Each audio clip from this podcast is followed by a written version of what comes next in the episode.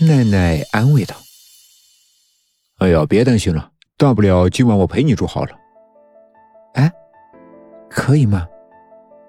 他狡黠一笑：“当然可以，我们是朋友嘛。”日落时分，在奈奈提议叫外卖的时候，我的手机却突然收到了一封未知邮件。我打开一看，发现署名竟然是哲哉学长的女友，大意就是今天晚上九点要单独约我去黑玫瑰酒吧里好好的谈一谈。这不是女生间遇到情敌或者小三的时候惯用的处理方法吗？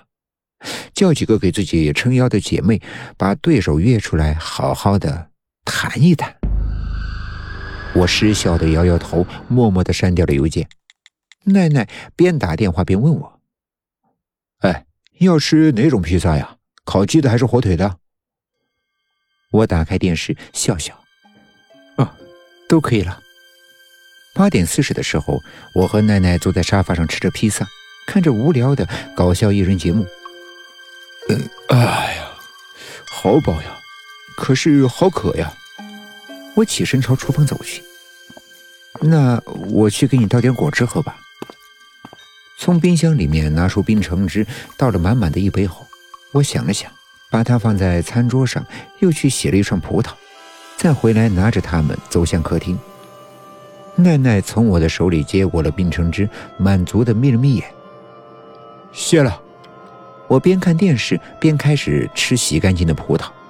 等吃到第二十三颗的时候。身边的人突然毫不知觉的倒了下去。怎么了，奈奈？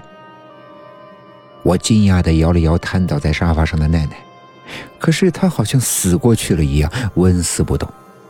我担心的探了探她的鼻息，还好，应该只是昏迷了。正在我犹豫着要不要背着她下去看医生的时候，一道声音漫不经心的从我的身后传来。别假装好人了，照顾这种笨手笨脚的废物是件很麻烦的事吧？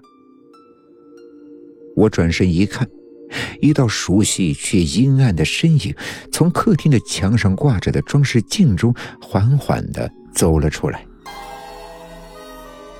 干嘛一副惊讶的表情？啊？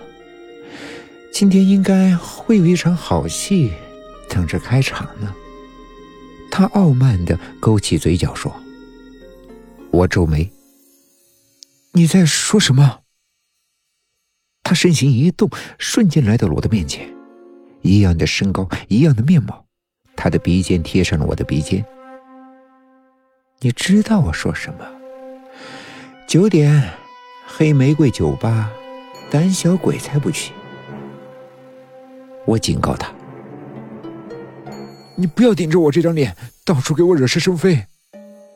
他不屑的哼了一声，朝门外走去。哎，说这样的话，可真是叫人伤心呀！你不去，我去。望着他的身影消失在门外，我沉吟片刻，终于还是一咬牙追了出去。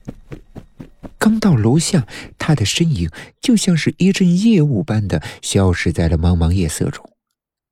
我数了数身上带的零钱，心一横，拦了辆出租车，直奔黑玫瑰酒吧。到达黑玫瑰酒吧的时候，九点刚过。我警惕地打量着周围的环境，然后走进了灯红酒绿的酒吧。色调诡异的霓虹灯伴随着躁动的音乐跳动着，让人头晕目眩。舞池里纵情欢乐的男男女女疯狂地扭动着身体嘶吼着，一些带有面具的侍者端着饮品酒水从其间穿插而过。终于，在群魔乱舞的人群中，我找到了那个熟悉的身影。他明显也看到了我，回头朝我露出了一个挑衅的微笑，然后朝着人群深处走去。嗨，小帅哥。大家一起来跳舞嘛！我刚准备追过去，一个醉醺醺的、穿着黑色吊带袜的成熟女人摇摇晃晃的拦住了我。我着急的躲开他，不好意思，让我过去一下。醉醺醺的女人抓住我的手不放。哎呀，来嘛，跳舞！别害羞啊！眼看着那个熟悉的身影逐渐的被层层叠叠的人群挡住，就快看不见的时候，我一把甩开这个讨厌的女人，说：“你放开我！”